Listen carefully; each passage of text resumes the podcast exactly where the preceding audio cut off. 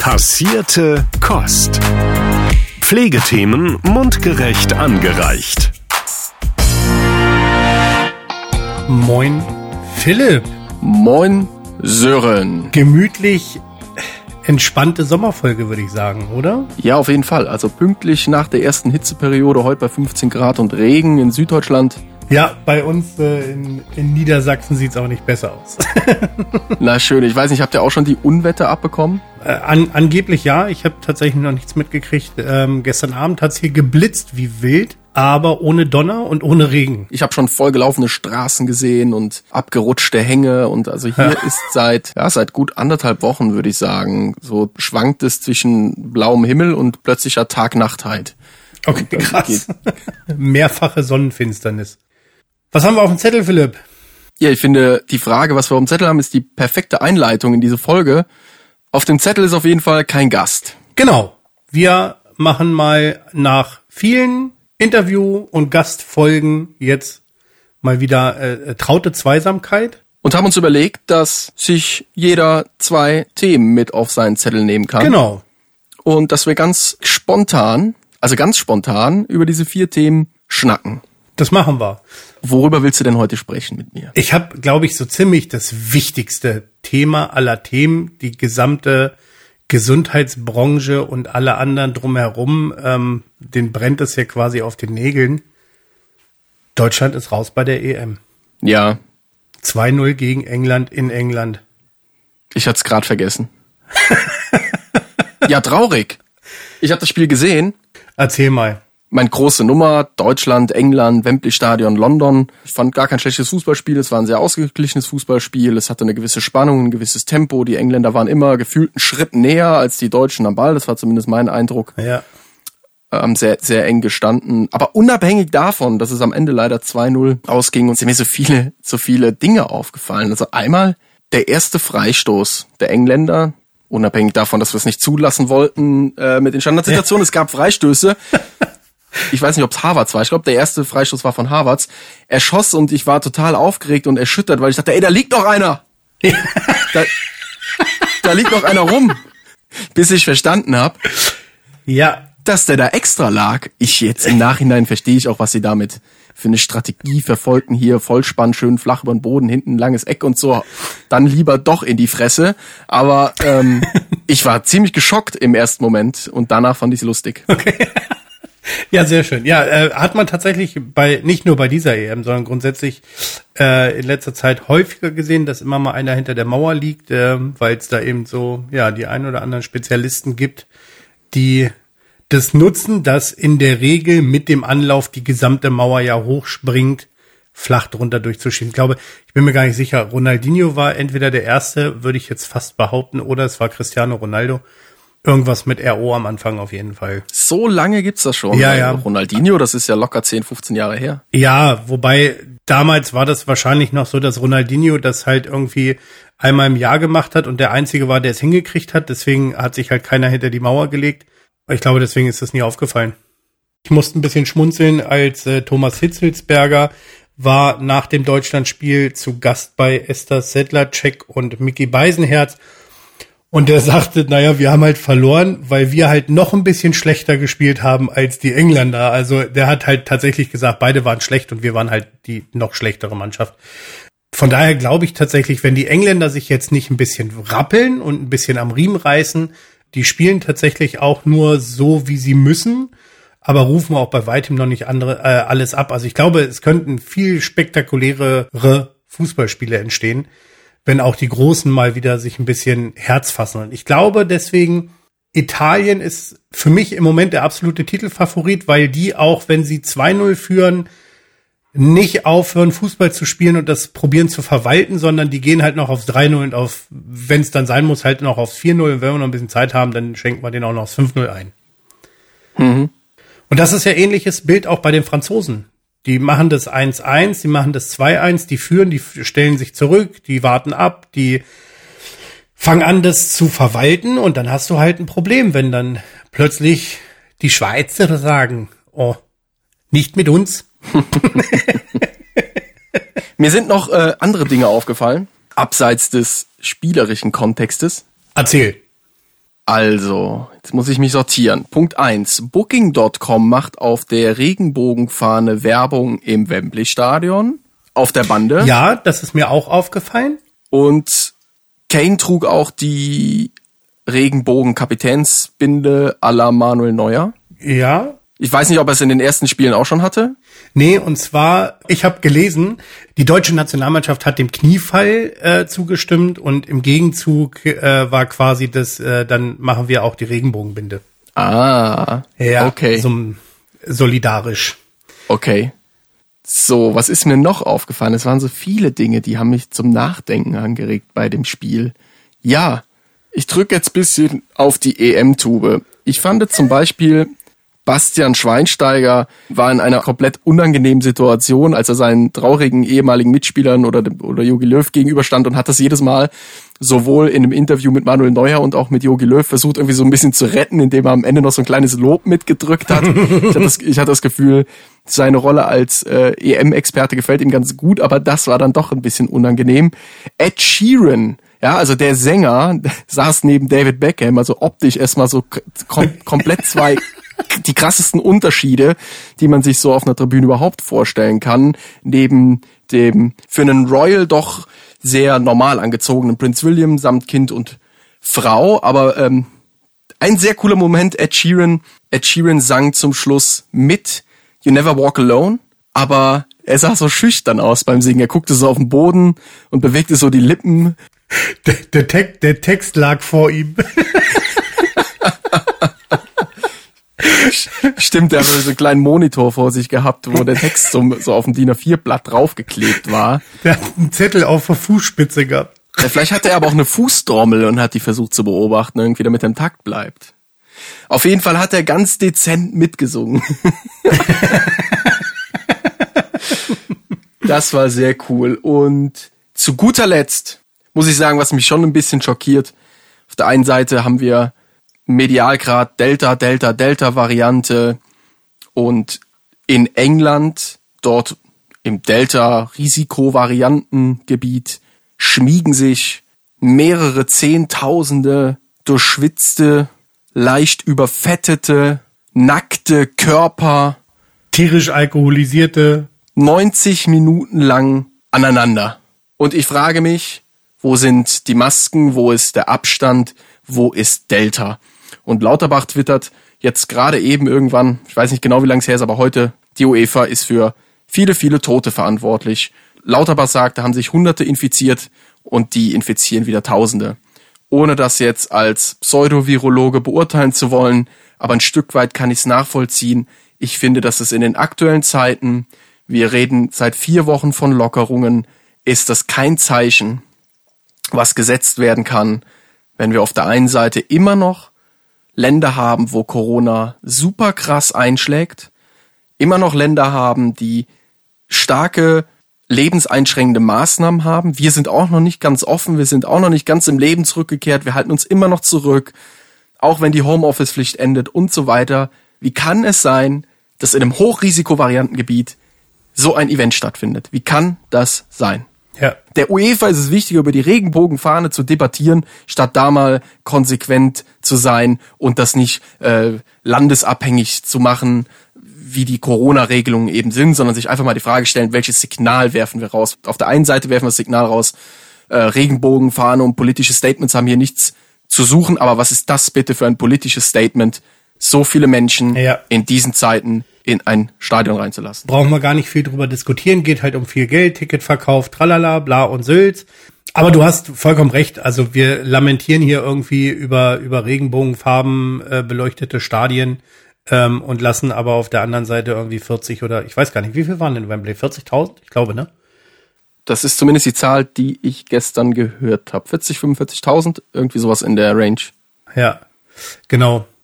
Wir können auch einfach sagen, zu viele. Äh, definitiv zu viele, ja, ja. Wenig Deutsche, komisch. Irgendwie die ARD oder äh, der Sportschau, Sportschau Club, der hat's ja mal hochgerechnet. Mit Quarantäne und allem drum und dran irgendwie 19 Tage weg für 90 Minuten Fußball im Stadion.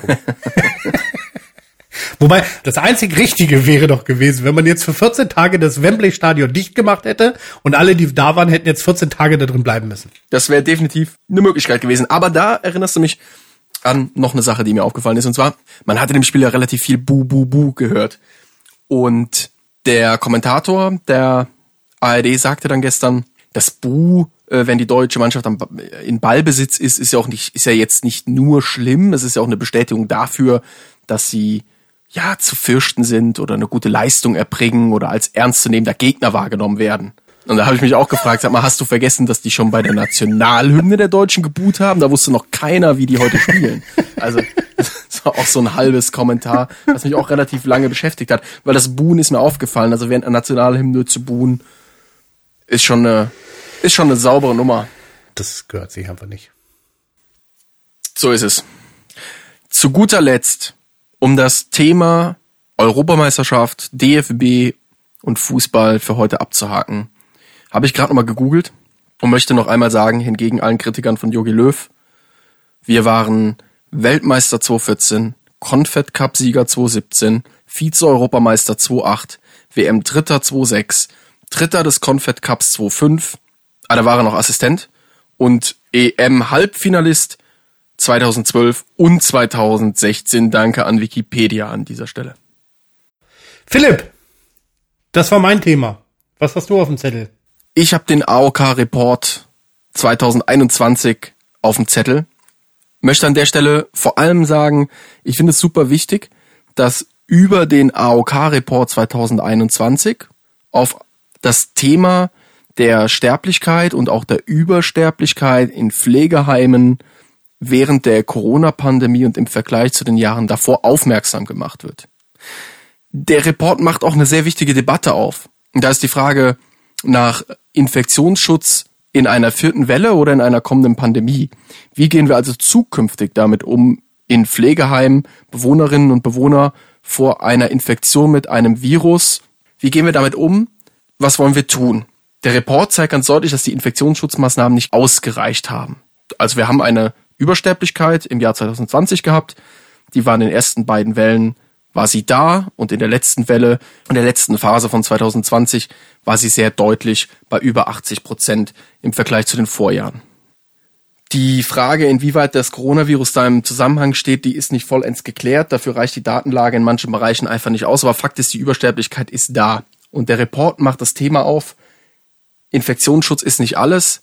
Menschen einzusperren ist vielleicht ein 101-prozentiger Infektionsschutz. Das kann man vielleicht sagen. Mhm.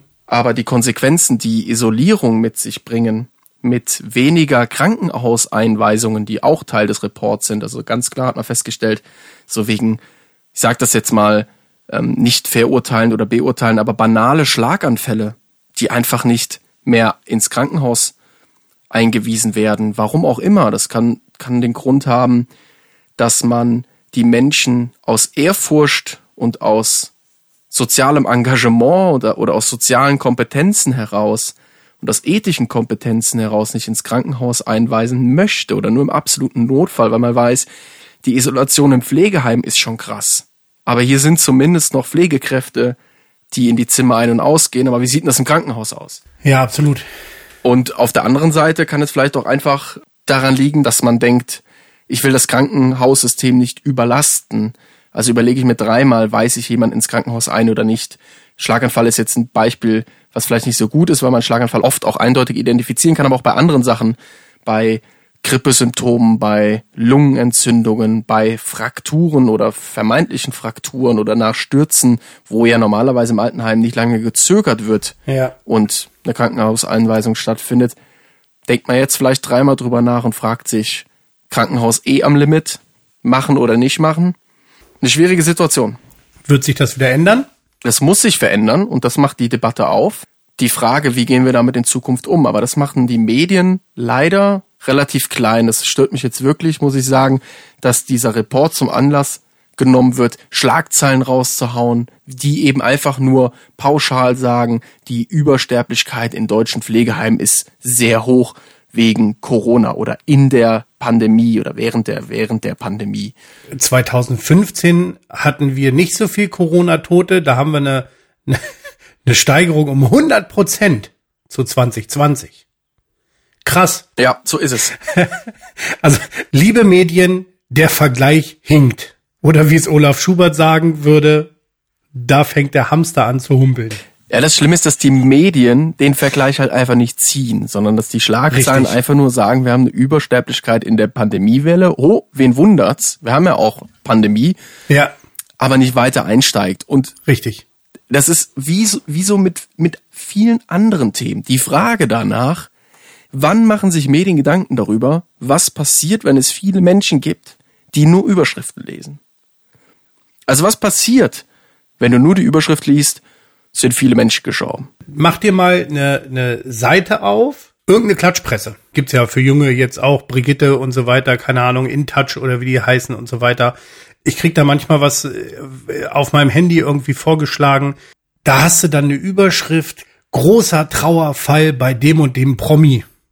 Und dann denkst du, ach krass, was ist denn bei dem los? Und dann liest du dir das irgendwie durch. Erstmal hast du schon einen Artikel, der irgendwie, äh, wo du durch 27 Mal auf Weiterklicken musst, ohne dass jemand zum Punkt kommt. Und am Ende steht dann, ja, also die Katze, die war weggelaufen, die ist jetzt wieder da, Gott sei Dank, aber also, also da war, also das war wirklich ein großer Schockmoment, die war fast 24 Stunden weg, wo du so denkst, Alter Leute, ist das euer Ernst, was ist das für eine Überschrift? Und jetzt gibt's Leute, ähm, die lesen nur die Überschrift und rennen dann raus und verbreiten das. Ja, aber das kommt auf an, um wen es geht, weil bei Harpe Kerkeling wäre es wirklich ein Trauerfall, wenn die Katze 24 Stunden weg wäre. Ja, ich hab's gelesen, der massiert sogar seine Katzen und telefoniert mit ihnen, wenn er nicht zu Hause ist. Ja, das fand ich auch super. Ich habe es gestern gelesen, dass Harpe Kerkeling gelernt hat, Verantwortung zu übernehmen mit dem Besitz der ersten Katze. genau. Das ist schon, Wobei die tatsächlich ja zur Trauerbewältigung auch da war. ja, ja, ist ja auch in Ordnung. Ich mag Katzen und ich mag Haustiere. Aber was ich eigentlich sagen wollte, ist, AOK-Report bringt's auf den Punkt. Ja, Infektionsschutz in Pflegeheimen besteht nicht nur darin zu sagen, wir isolieren Menschen zu 100 Prozent, weil damit fördern wir auf der anderen Seite nur psychische, aber auch physische Belastung. Und wir wissen alle, dass Heilen oder Gesundheit auch total eng, ja, mit einem positiven Mindset irgendwo zusammenhängt. Also man muss auch, und das kennen wir alle, man muss auch gesund werden wollen ja, oh, egal ob ich jetzt an Corona erkrankt bin, an einer normal gängigen Erkältung oder was auch immer und allein und isoliert in meinem stickigen Bett im Pflegeheim im August bei 23 Grad Zimmertemperatur vor mich hinsieche, dann fehlt mir vielleicht die Motivation, tief durchzuatmen, mir selber mal den Oberkörper hochzulagern, mich von links nach rechts zu drehen und so weiter. Ja. Und wir müssen daran arbeiten, wenn wir isolieren in Pflegeheimen, dann kann es nicht sein, dass die komplette psychosoziale Betreuung von den Pflegekräften, die eh am Limit arbeiten, übernommen werden soll, wovon man ja einfach ausgegangen ist. Also ich habe niemals irgendwo und irgendwas gelesen oder gehört, wo man darüber nachgedacht hat, wie unterstützen wir Pflegekräfte, weil die psychosoziale Betreuung in Pflegeheimen, wo Menschen isoliert sind, viel größer ist ja, da müssen Konzepte her und man muss sich überlegen, inwieweit lassen wir zukünftig eventuell ein höheres Risiko zu, dass Menschen sich an Corona infizieren, schützen aber auf der anderen Seite innere, ausgeglichene Balancen in der Psyche, die dazu führen, dass man entweder weniger erkrankt oder wenn man erkrankt ist, sich besser fühlt. Das ist der Kern dieses Reports. Das will er anstoßen. Aber die Schlagzeilen der Medien machen es einfach wieder zunichte, weil der breiten Öffentlichkeit nur suggeriert wird, wir hatten Infektionsschutzmaßnahmen, die haben nichts gebracht. Die können so viel FFP2-Masken von morgens bis abends tragen, wie sie wollen. Das bringt alles nichts. Und so ist es einfach nicht. Und da könnte man ja sogar noch weitergehen, ne? Also du hast gerade schon die psychosoziale Betreuung ähm, in Pflegeheimen angesprochen. Ähm, aber wer äh, hat denn die Pflegekräfte psychosozial betreut? An ihrem Gang am Limit. Ich schätze, sie haben es maximal gegenseitig getan. Also sie haben es ganz bestimmt getan, aber du hast schon recht. Da war nichts, nichts von außen, nichts drumherum. Und Sören, ich würde dich fragen, jeder zwei Themen. Jetzt haben wir beide eins durch. Was sagt dein Zettel? Wie groß ist der Zettel, wo du die zwei Sachen drauf hast? Blutspenderegeln für Homosexuelle. Gleichberechtigung ab Herbst? Fragezeichen war eine Schlagzeile. Also bis 2017 durften äh, Homosexuelle gar nicht Blut spenden und waren ausgeschlossen davon. Dann wurde das Ganze überprüft und nochmal evaluiert und dann hat man gesagt, okay, Homosexuelle dürfen Blut spenden, aber nur, wenn sie zwölf Monate enthaltsam waren, so stand es tatsächlich in dem Artikel. Also quasi zwölf Monate nach ihrem letzten Sexualkontakt durften sie erst oder dürfen sie erst Blut spenden. Das will man jetzt eben nochmal überprüfen oder hat man nochmal überprüft. Und jetzt soll es neu geregelt werden nach vier Monaten Enthaltsamkeit. Ich wusste das gar nicht. Ich habe mich jetzt letzte Woche damit beschäftigt, weil das ein kurzer Newspunkt in fünf Minuten Gesundheitswesen war. Genau. Ich wusste das nicht. Ich habe da überhaupt nicht drüber nachgedacht. Ich wusste nicht, dass das überhaupt verboten ist. Das ist so krass, dass das noch geklärt werden muss. Naja, also hinter, Hintergrund ist halt die große AIDS-Krise in den 80er Jahren. Damals hat sich die tödliche Krankheit vor allem unter homosexuellen Männern ausgebreitet und damals wurden schwule Männer generell von der Blutspende dann ausgeschlossen. Die Annahme, dass das Sexleben ein Risiko für die Empfänger von Blutgruppen bedeutet. Das war sozusagen die Begründung und der Hintergrund dafür.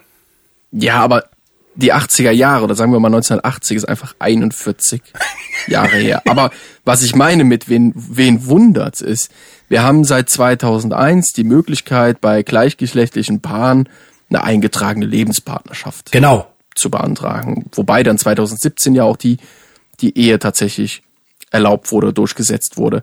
Erst 1994, bis dahin gab's dann noch diesen Paragraphen äh, 175 StGB.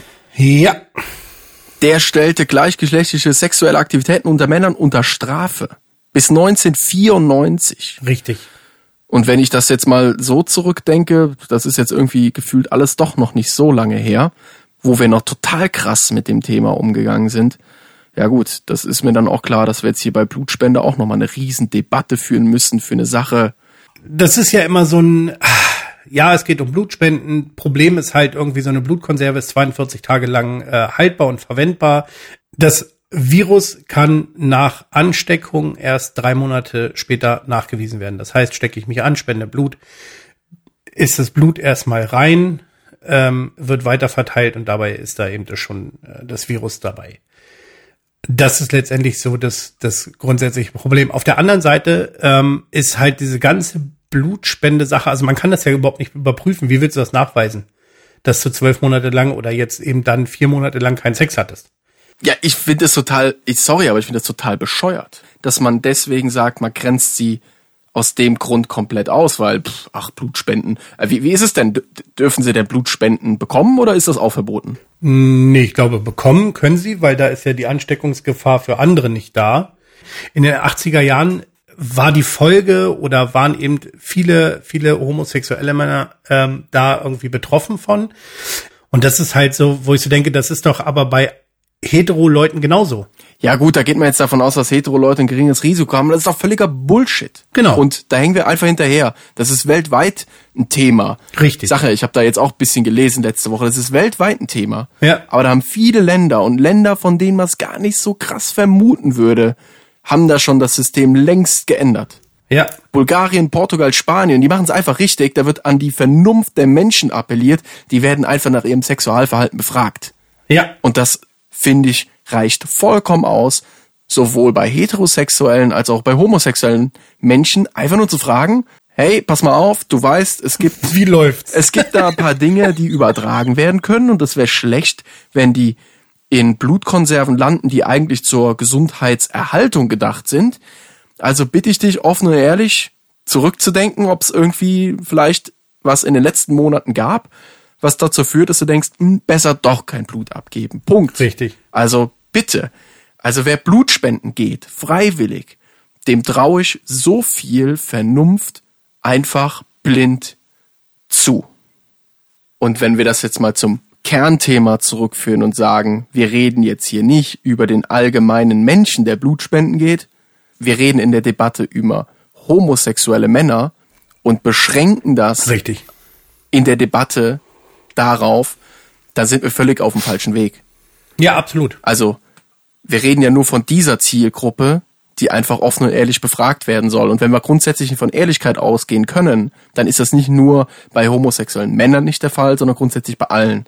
Und grundsätzlich bei allen besteht ein Risiko, dass Infektionskrankheiten ins Blut gelangen. Das, also ja, Wie müssen wir uns das vorstellen, Philipp? Kriegst du da einen Fragebogen, da steht drauf, sind sie schwul? Ja, nein. Wenn ja, äh, bitte mit Frage 2 weiter. Wenn nein, bitte mit Frage 34 weiter.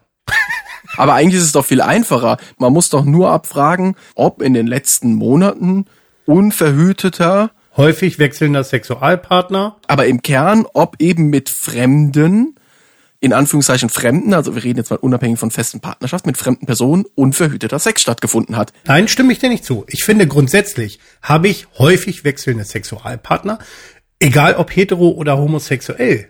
Die Fragen müssen für alle die gleichen sein. Punkt. Also da sind wir ja ähnlich wie jetzt bei Corona. Ich weiß ja nicht, mit wem haben die Kontakt. Also ob ich die jetzt kenne oder nicht, sei mal dahingestellt. Grundsätzlich finde ich, die Fragen sollten für alle einheitlich gleich sein und es sollte für alle das Gleiche gelten und nicht irgendwie, ja, also Homosexuelle müssen jetzt erstmal vier Monate keinen Sex haben. Mein Gott, wenn die monogam leben in einer festen Beziehung, keine Ahnung, in der sie äh, fünf Jahre äh, glücklich und zufrieden sind, ja, dann behandelt die doch ganz normal. Das sind ganz normale Menschen. Genau so ist es. Meistens sogar noch witzigere. So. Das würde vollkommen ausreichen, weil die Frage ist ja dann noch am Ende. Also ich gehe davon aus, dass es Experten gibt, die Fragen formulieren könnten, die unabhängig von sexueller Ausrichtung das einfach klären würden und dann könnten wir die ganze Debatte, wer ist hetero und wer ist homo, mal einfach in die Tonne kloppen. Das ist nämlich genau das, was ich die ganze Zeit seit einer Viertelstunde probiere zu sagen. Nicer Fact am, am Rande. Ich habe ja eben schon gesagt, dass wir noch bis 94 den Paragraph 175 StGB hatten und erst 2017 wurden Urteile nach diesem Paragraphen 175 wegen Homosexualität für nichtig erklärt. Und dann hat man überlegt, dass es auch Entschädigungen für Verurteilte geben müsste und dann sollten die mit 3000 Euro pro Urteil und 1500 Euro pro angefangenem Jahr eines Freiheitsentzugs entschädigt werden. Das ist vier Jahre her. Da hat man sich dann mal Gedanken darüber gemacht, ob die Leute, die wegen Homosexualität im Bau saßen, vielleicht mal entschädigt werden sollen. Das ist so, so, so krass. Ich meine, es ist auf der anderen Seite krass, was in den letzten Jahren passiert. Also jetzt debattieren wir eben mit der UEFA über Regenbogenfahren und das sind wichtige und richtige Signale, aber trotzdem, vor vier Jahren hat man sich überlegt, boah, da gab es ein paar arme Menschen in den letzten Jahrzehnten, vielleicht tun wir mal was für die. Ist schon krass. Ja. Ja, dann, dann mache ich mal weiter. Ich habe noch eine Sache auf dem Zettel. Wir können ja voll offen sein. Heute ist der 30.06. Klar hört ihr jetzt da draußen die Folge erst frühestens hier am 5.07. Aber auf, wir klar, wir nehmen die paar Tage früher auf. Also wir haben heute Mittwoch, einen Abend nach dem EM aus der deutschen Nationalmannschaft. Und ab morgen, ab dem 1.07., endet offiziell die Homeoffice-Pflicht. Jawohl. Ich habe da eine Meinung zu. Weiß nicht, Sören, wie siehst du es? Freust du dich darüber? Oder Ich würde sagen, auch da wieder an die Vernunft appellieren, wo es möglich ist. Keine Risiken, keine Gefahren eingehen, weiterhin das Homeoffice zur Verfügung stellen oder die Möglichkeit bieten, sofern es denn möglich ist. ja, ich denke auch, also auf der einen Seite werden wir bestimmt einem Trend begegnen, dass Homeoffice gekommen ist, um zu bleiben. Ja, das glaube ich auch. Das habe ich mal irgendwo von irgendwem gehört oder gelesen, dieses Statement. Das ist tatsächlich nicht von mir. Homeoffice ist gekommen, um zu bleiben. Ich hoffe, dass wir so weit nach vorne gehen in den meisten Betrieben, wo Homeoffice möglich ist, dass wir sowas jetzt nicht noch anfangen, vertraglich vereinbaren zu müssen, sondern dass es vielleicht, dass Büros generell eher zur Begegnungsstätte werden und zu Kontaktaustausch zwischen Kollegen oder auch Kunden im Dienstleistungsbereich genutzt werden kann, aber dass Arbeitnehmer grundsätzlich auch die Chance bekommen, angelehnt an ihr Privatleben zu entscheiden, wann gehe ich ins Büro, aus den und den Gründen und an welchen Tagen muss ich in welcher Woche zu Hause bleiben. Aber du hast vollkommen recht, wir haben immer noch Corona. Nur weil die Homeoffice-Pflicht endet, endet nicht diese Pandemie von heute auf morgen. Richtig. Also, liebe Leute, wenn ihr jetzt im Moment Fußball guckt, es sieht nicht nach Pandemie aus, aber es gibt sie noch. An dieser Stelle nochmal abschließende herzliche Grüße an die UEFA. Können sich ja gerne mal bei mir melden, können wir mal drüber sprechen. Weißt du, die waren jetzt wirklich auch in den letzten Monaten wirklich stark damit beschäftigt mit der Vorbereitung der Europameisterschaft. Vielleicht haben sie es einfach nicht mitbekommen und jeder geht Ja. davon aus, die UEFA weiß das schon. Und weil jeder davon ausgeht, dass sie das wissen, hat denen keiner mehr Bescheid gesagt. Das kann natürlich sein. Die haben gedacht, naja, 2020 konnten wir nicht, da war, gab's dieses Ding hier, dieses Corona oder wie das hieß. Dies Jahr dürfen wir ja, von daher muss das ja scheinbar weg sein. Kann sein, kann sein. Jetzt habe ich völlig den Faden verloren. Homeoffice. ist gekommen, um zu bleiben. Genau. Und ich hoffe, dass wir nicht ein Riesending draus machen.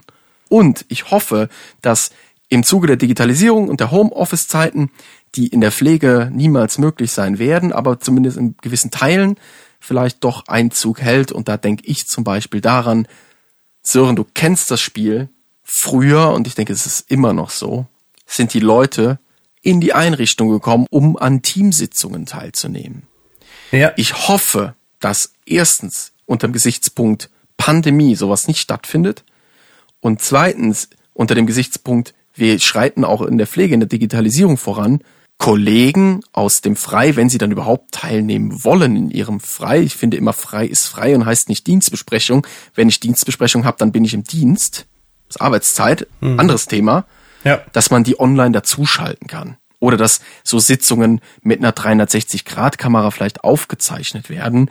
Oder dass sie sauber digital so protokolliert und aufgenommen werden, dass ich sie abrufen kann, wenn ich Bock dazu habe. Weil da auch so ein Stück weit nach vorne geht und sich halt auch zukünftig überlegt, schreibt eine Pflegedienstleitung den Dienstplan vielleicht auf der Couch besser als im Büro.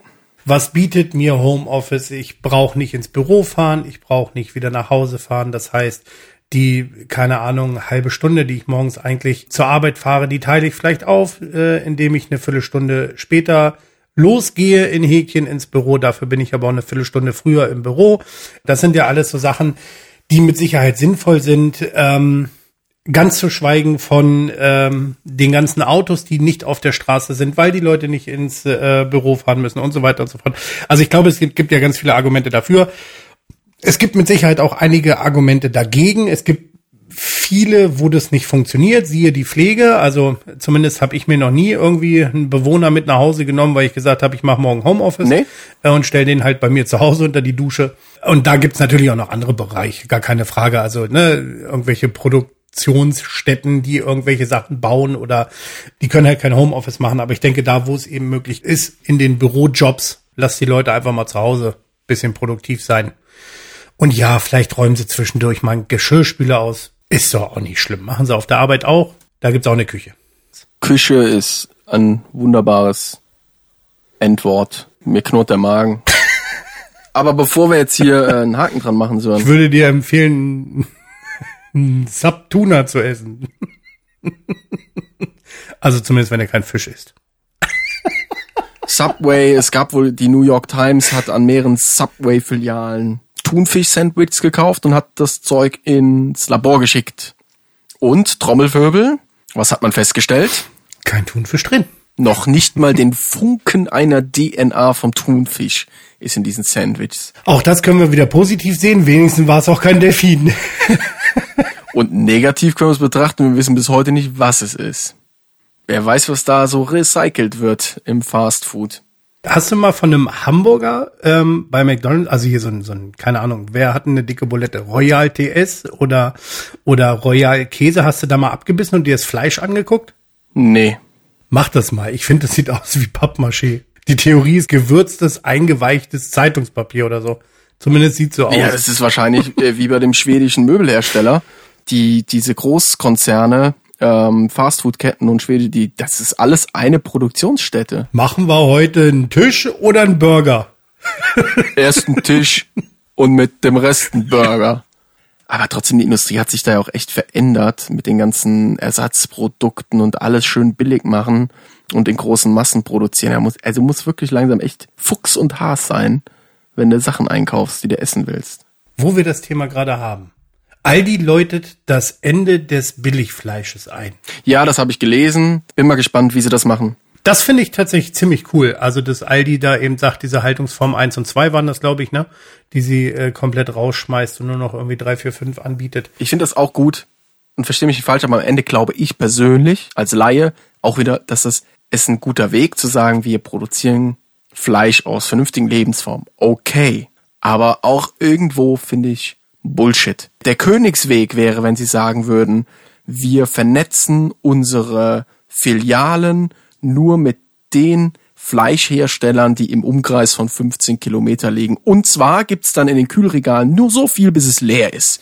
Und das würde bedeuten, Ja. dass ich entweder sagen muss, boah krass, ich fahre jetzt die Aldi-Filialen in 50 Kilometer Umkreis ab, weil ich will unbedingt heute mein scheiß Kotelett haben. Oder ich sage, ey, okay, ich koche mit drei Kartoffeln, weil es gab kein Kotelett mehr. Das wäre, also wir müssten uns viel mal wieder darauf besinnen, dass wir sagen, weniger essen, essen, was da ist. Und wenn leer ist, leer. Aber solange wir Menschen es nicht auf eine Kette kriegen, uns darauf einzulassen, dass es auch mal etwas nicht, dann können wir so viel schönes Fleisch herstellen. Ich nenne das jetzt bewusst schönes Fleisch, aber wir haben trotzdem Massentierhaltung. Wir haben trotzdem unglaublich viel Fleisch, was produziert wird. Ja. Wir haben trotzdem unglaublich viele Tiere, die Zeug essen, was Menschen ernähren könnte, die Schadstoffe produzieren. Wir haben Tiere, Tiere, Tiere ohne Ende. Ja. Da reden wir über drei Quadratmeter mehr in den Boxen, was auch immer, und schippern sie trotzdem bei 35 Grad über die A8, weil in den Schlachthof müssen sie trotzdem. Und vom Schlachthof aus wird's dann verteilt. Regionalität grundsätzlich finde ich, finde ich total gut. Also, Regionalität vor Masse, das ist der Schlüssel. Ich glaube, wir sind erst dann auf dem richtigen Weg, wenn der Erste vom Aldi nach Hause kommt und seiner Familie erzählt, so ein Mist heute Abend ohne Salami, die hatten nix mehr.